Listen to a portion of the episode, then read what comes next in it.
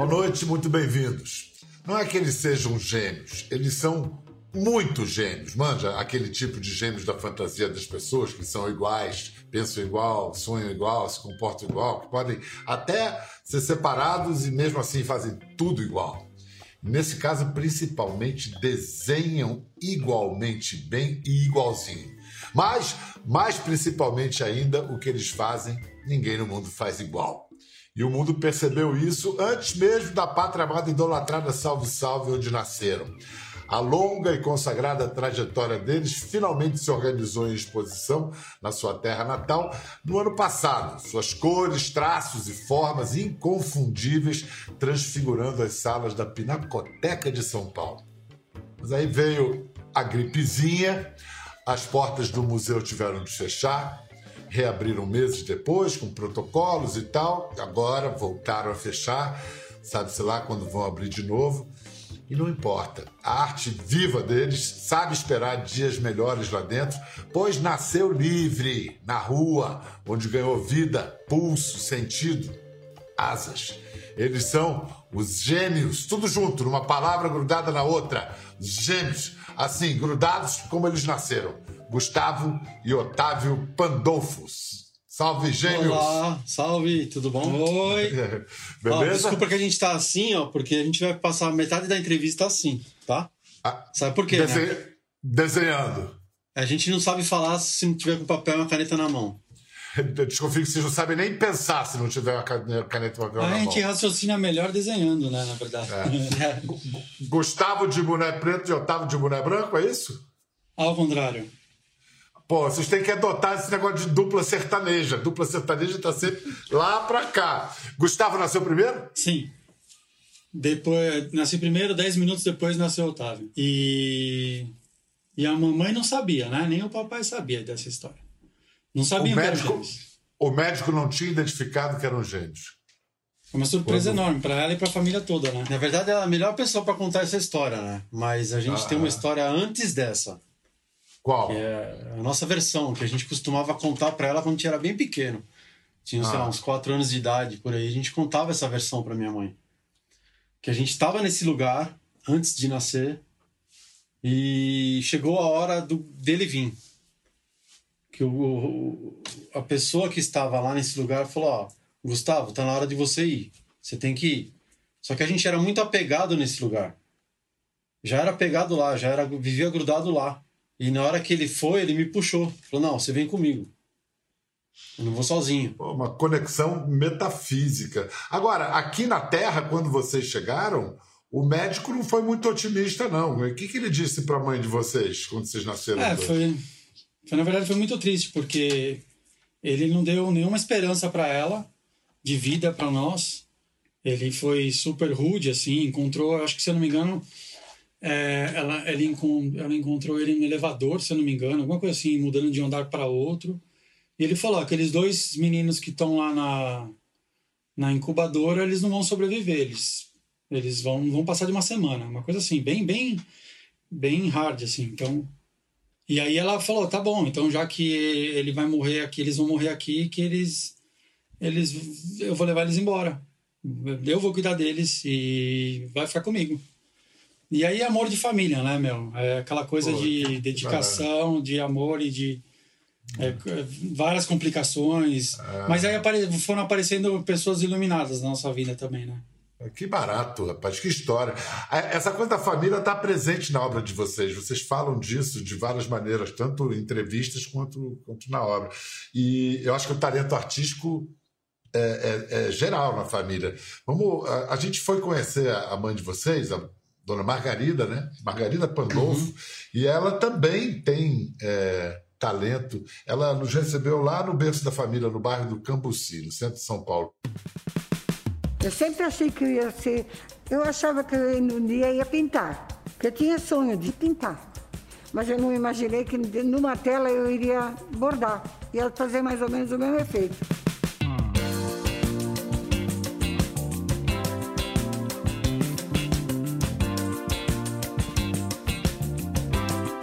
Desde bebê eles tinham alguma sintonia que era fora do normal. Porque um ficava doente, o outro ficava de perna ali do lado da cama. até o, o irmão melhorar. Eles já gostavam de riscar desde pequeno. Ele fazia, mas ele parecia que ele pensava para fazer. Eles iam até um determinado, não, não ficava rabiscando. Parece que eles tinham uma régua na, na cabeça. Eles tinham que pintar. Quando eles não estavam pintando, eles estavam com a mãozinha assim. Eles estavam em classes separadas. Aí tinha tido um concurso de âmbito nacional. Ia ganhar uma viagem para Brasília. Ela me chamou e falou: Olha isso. Os dois desenhos estavam iguaizinhos. Parecia uma xerox. Eu falei: E agora? Agora vai para o concurso. E eles ganharam.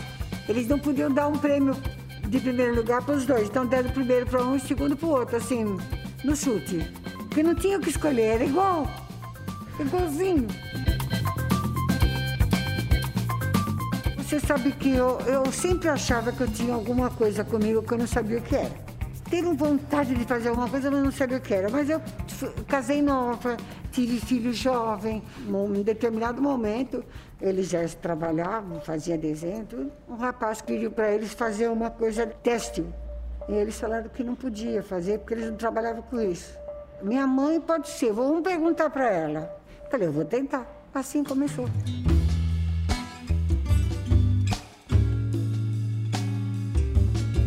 São de duas épocas diferentes. A, a menor foi feita 10 anos atrás e já foi exposta em Nova York.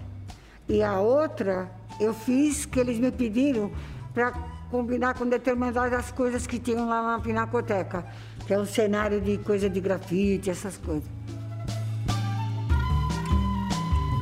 Hoje a minha vida é fazer isso, eu adoro fazer isso. A única coisa é que eu ainda acho que não fiz a minha obra-prima. Tomara que demore. Assim eu fico mais tempo aqui. A obra-prima dela foi vocês. Foram vocês. Vocês são obra-prima. Que pessoa linda, simpática. Ela é que é filha de lituano ou é por sim, parte sim. de pai? É ela parte que é. de mãe. Parte de mãe. Parte de mãe. imigrantes que vieram em 1926 da Lituânia. Parte do avô Sim. e parte do pai italiano, né? Também imigrantes. E vocês eram. Era tudo liberado assim em casa desde sempre? A mãe de vocês percebeu que o negócio era soltar os meninos, podia pintar a parede do quarto, podia desmontar e remontar brinquedos. A gente desenhava desde pequenininho, sempre desenhou. E em casa, assim, a, a maneira que a gente encontrava também de brincar em casa, na rua, tinha todo esse lado, esse processo criativo fluindo, assim, de pegar um brinquedo e eh, desmontar ele inteirinho, então quebrar ele de propósito, de propósito e remontar ele. Então tudo aquilo que a gente ganhava de brinquedo, a gente desmontava. Ou quebrava ou punha fogo. A gente queria que a coisa fosse de verdade, sabe? Mas essa isso que vocês descreveram de trabalhos muito minuciosos, de desenhos pequenos, de coisas pequenas, isso vai determinar o estilo de vocês quando vocês chegam para um, vamos chamar de muralismo, né? para coisa do grafite grande na rua. Vocês levam um traço fino, que é, não é algo muito comum no grafite. Né? A gente deu a sorte de crescer no Cambuci, nesse bairro que a gente tem um estúdio, e, e crescer assim com 10 anos, 11 anos, e, e conviver com, com essa cena de hip hop que tinha no bairro.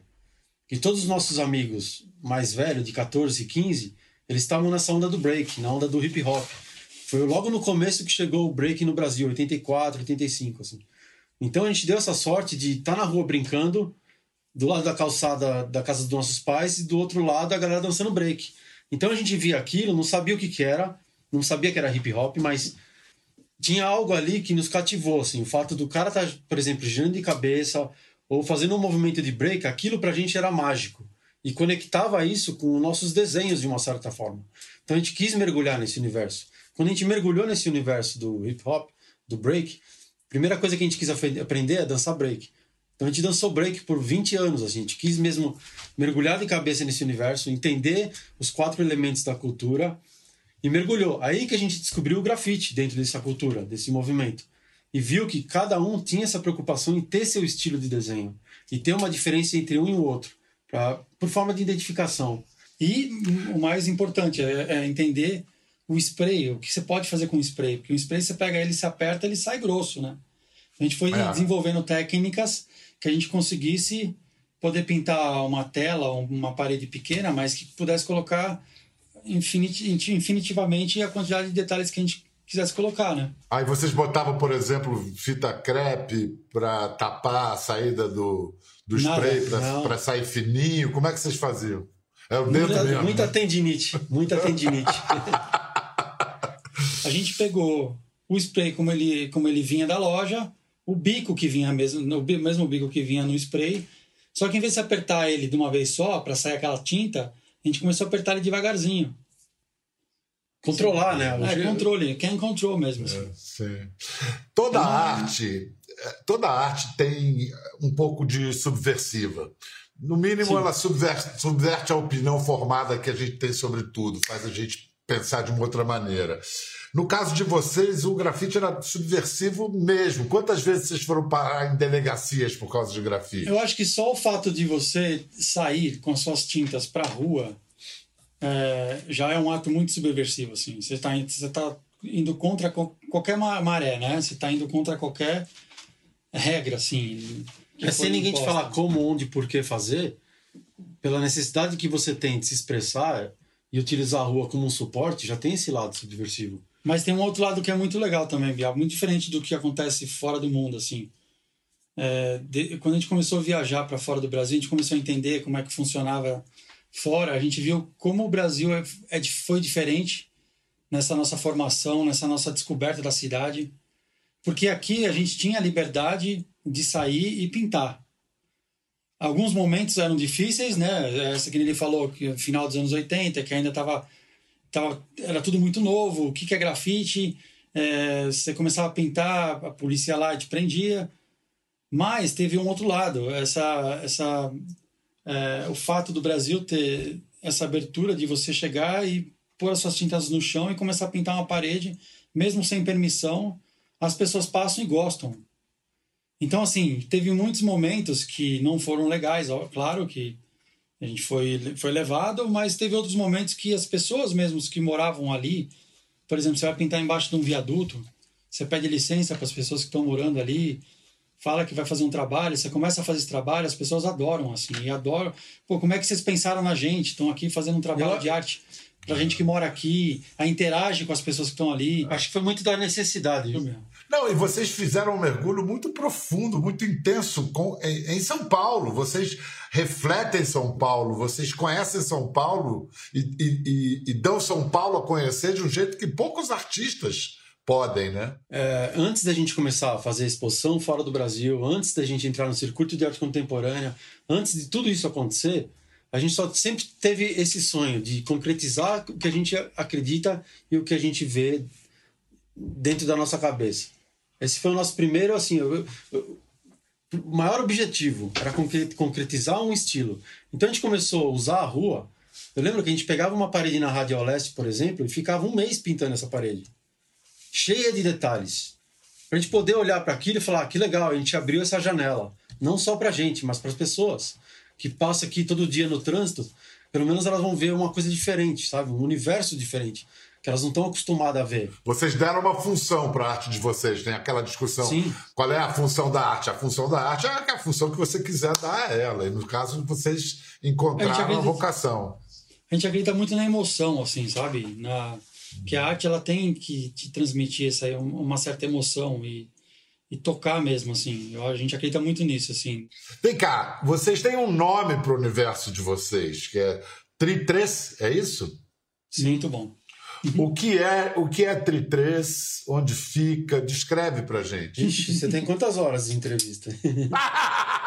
Não, o teu desafio é falar isso em duas frases. assim, de uma forma bem reduzida, que a gente pode falar que significa três. Tritres, significa três. É engraçado que a gente nunca falou isso. E a gente não costuma explicar isso. O que é esse universo? É um uni- universo que a gente acredita, que a gente vive dentro dele 24 horas. A gente enxerga ele, a gente vai dormir, a gente sonha com esse lugar. A gente muitas vezes pinta esse lugar que a gente sonhou, que a gente está sempre junto nele. Só vocês dois frequentam esse lugar ou tem habitantes? Não, a gente descobriu.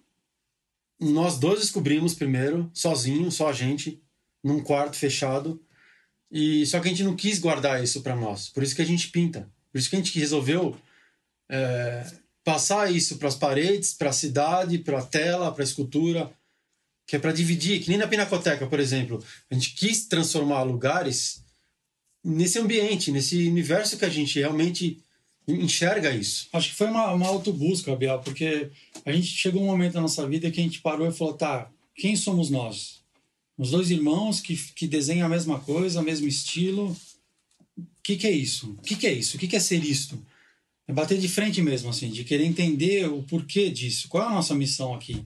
A gente veio para cá com qual missão? De fazer isso? Então vamos entender o que, que é isso. Vamos entrar de cabeça no que é isso. A gente pediu licença para minha mãe, para meu pai, e falou: a gente vai agora entrar num quarto, no nosso quarto, e deixa a gente ir lá, a gente vai estudar.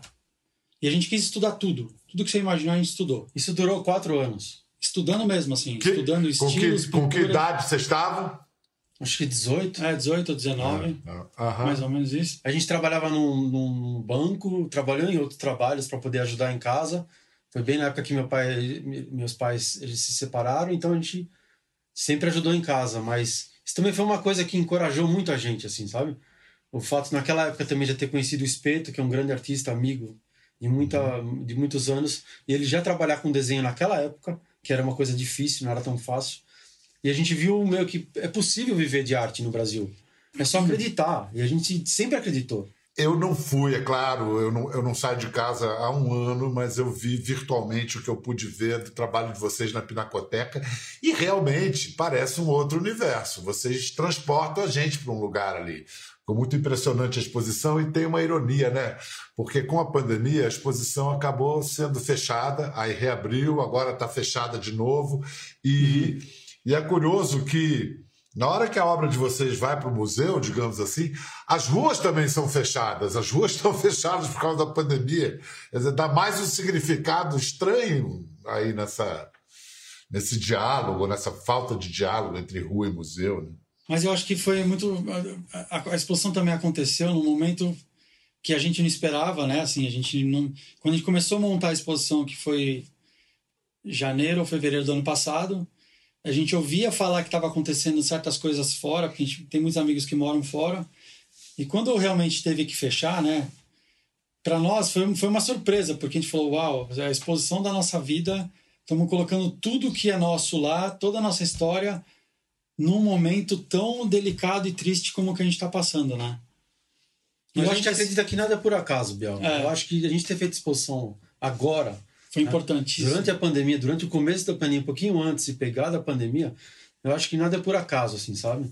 A gente acredita muito nisso, assim. Vocês ficaram muito populares a partir do, do passarinho que vocês pintaram lá para a seleção. De quem foi a ideia de pintar o, o avião da seleção da Copa de 14? Eu acho que não tinha nada que a gente não tinha pintado ainda na vida, né? Aí a gente tava, a gente tava num jantar com, com o Ronaldo, o fenômeno. Ele falou, pô, vocês nunca pintaram um avião, não? Nunca vi um avião de vocês. Falei, pô, acho que a gente já pintou alguma coisa pequena, mas um, Um Boeing. um Boeing não.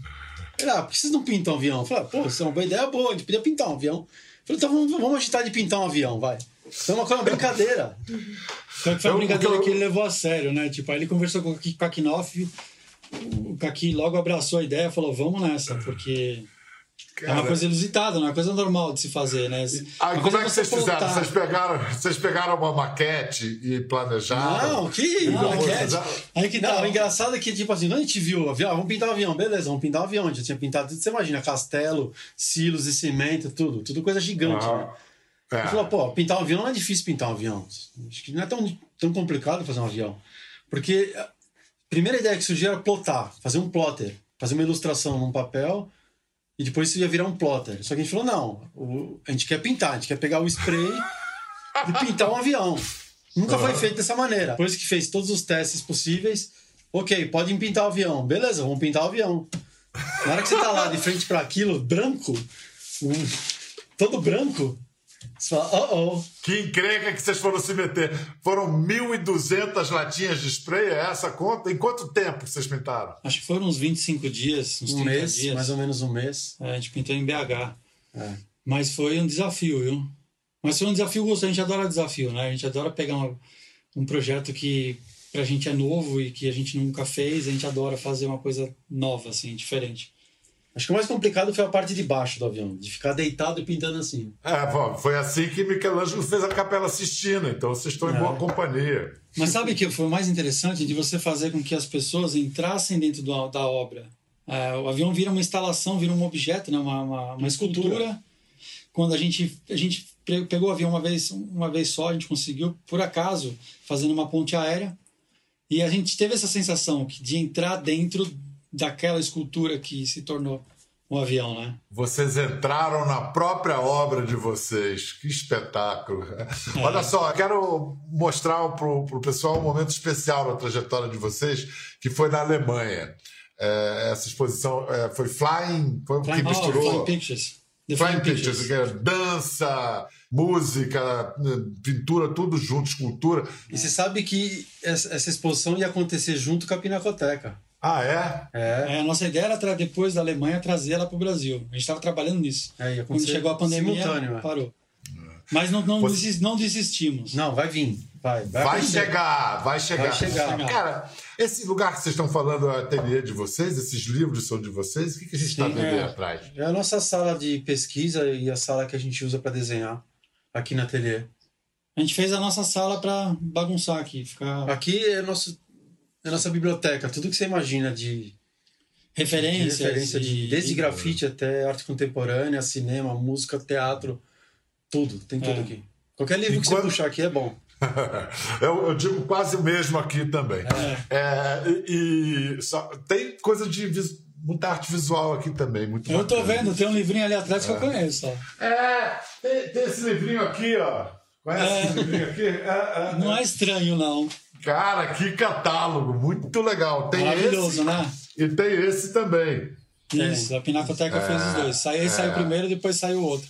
Mas Não, eles fizeram um trabalho incrível, inacreditável. Fino, fino, graficamente impecável e com, com material de texto muito legal. Quem quiser comprar pode procurar na Pinacoteca, que eles Pinacoteca. devem ter como, como entregar. Não precisa ir na Ou- ou Pinacoteca. pelo site pode- também, é. É, ou pelo, pelo Pelo site. site é. é, da Pinacoteca. Vem cá, vocês desenharam alguma coisa enquanto a gente conversava aí? A gente tinha começado um desenho antes da entrevista e come... aí veio fazendo ele, né? Os gênios, os gênios Gustavo e Otávio Pandolfo, que cuja obra, cuja vida e obra estão hoje morando na Pinacoteca de São Paulo, mesmo fechada, ela está ali.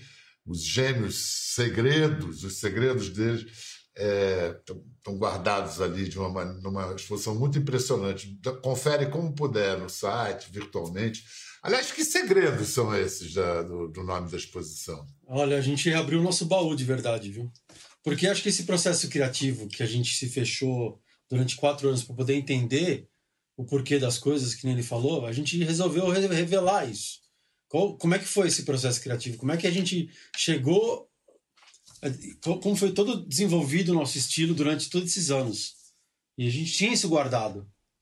E a gente quis revelar, porque eu acho que é importante você saber também como um artista ele, ele nasce.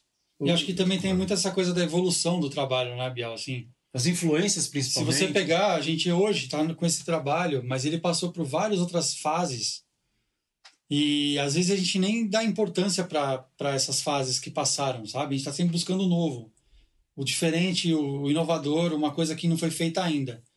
Só que quando a gente começou a montar a Pinacoteca, a gente abriu aqui no ateliê com o Johan, colocou todos os trabalhos que a gente conseguiu encontrar, de criança até hoje, assim, tipo, 40 anos de, de, de desenho e pintura. E aí a gente começou a entender os estilos, a gente passou por mais de 30 estilos diferentes de trabalho, assim. Olha, deixa eu só dizer quem é o Johann que eles estão citando sempre, é o Johann Volks, que é chamado de curador? Curador? Ou, Curador e diretor do diretor museu. do museu, É, é, é, Pinacoteca. é, que foi fundamental para deixar esses caras trabalharem e fazerem a coisa bonita que eles fizeram. Deixa eu ver o que vocês desenharam aí. Isso é um caderno de desenho nosso. Isso não dá para colocar aqui? Vocês estão pre- preparando alguma coisa que foi gestada durante a pandemia? A pandemia atrapalhou ou vocês aproveitaram para produzir mais? Ah, a gente É. nunca parou de produzir, né? É, Aham. lógico, lógico que agora, por causa do lance da pandemia, a gente ficou uma- um, um tempo sem pintar na rua para respeitar também as normas de segurança, que é importante. Então a gente deixou de fazer coisa na rua. Ficou mais focado eu e ele aqui na ateliê sozinho. A gente fez um projeto muito legal também. Quando começou a história da, da pandemia, de fechar tudo, e a gente percebeu a importância também de fazer algo que desse continuidade na exposição, né? De uma forma diferente. Então, conversando com o Johan e com o Paulo, da Pinacoteca, a gente quis criar um projeto das máscaras. Essa daqui, que, Tem uma aqui que até. são as máscaras personalizadas com, com os desenhos que a gente faz. Certo, certo. E aí a gente fez uma. buscou uma parceria né, com, com, com pessoas que tivessem, interessante, tivessem interesse em, em montar um projeto social. E aí a gente encontrou um parceiro fundamental nessa história toda que foi a Rossetti, não sei se eu posso te falar isso, mas eles foram fundamentais no fato de, de desenvolver toda a parte de, do tecido da máscara, da impressão, da confecção né, da- das máscaras, e desenvolveram tudo pra gente. Mais de 100 mil máscaras a gente fez. Pô, tem que dizer, porque é um projeto social desse alcance, tem que dizer quem faz, quem tá na parceria. Aí a gente juntou, Legal. junto com a Pinacoteca, todas as eh, instituições que a Pinacoteca eh, trabalha em parceria na região ali da Luz, né, do, do Bom Retiro, para essa distribuição de máscaras com essas ONGs e, e instituições que cuidam de mora- moradores de rua, pessoas em situa- situações de vulnerabilidade. E aí foi encontrando outras parcerias, né, que, que pudessem distribuir essa, essas máscaras. Não só máscara, né? É, EPI, marmita, cesta A básica. gente meio que focou nisso, assim, sabe? A pandemia a gente quis focar em projeto É, social. a gente dividiu o, o estúdio em dois. Não que a gente já não fazia, mas essa agora a gente achou- é muito importante focar mais nisso, assim. Muito, muitíssimo obrigado, adorei essa hora com vocês. E assim que puder, eu vou aí mesmo conhecer esse, esse Já tá templo aí. convite. Esse, Vem, esse vem, templo vem. aí, esse, essa fresta no tempo de São É uma Paulo. assim. cápsula, né? Uma, Uma- cápsula. Criamos uma é, cápsula. é, com isso aí. é. Tá Viva a certo. arte. Viva a arte. Obrigado, Otávio. Obrigado, Obrigado, Gustavo. Obrigado Tudo de bom. Cuida-se bem. Manda um, um beijo grande para Margarida, para todo mundo da família aí. Abraço grande. Ah, Obrigado, viu, do coração. Obrigado. Beijo no coração de Parabéns. todo mundo. Até a próxima. Não deixe de visitar lá, mesmo que seja virtualmente, a exposição Segredos dos Gêmeos. É demais na Pinacoteca de São Paulo. Gostou da conversa? No Globoplay você pode acompanhar e também ver as imagens de tudo que rolou. Até lá.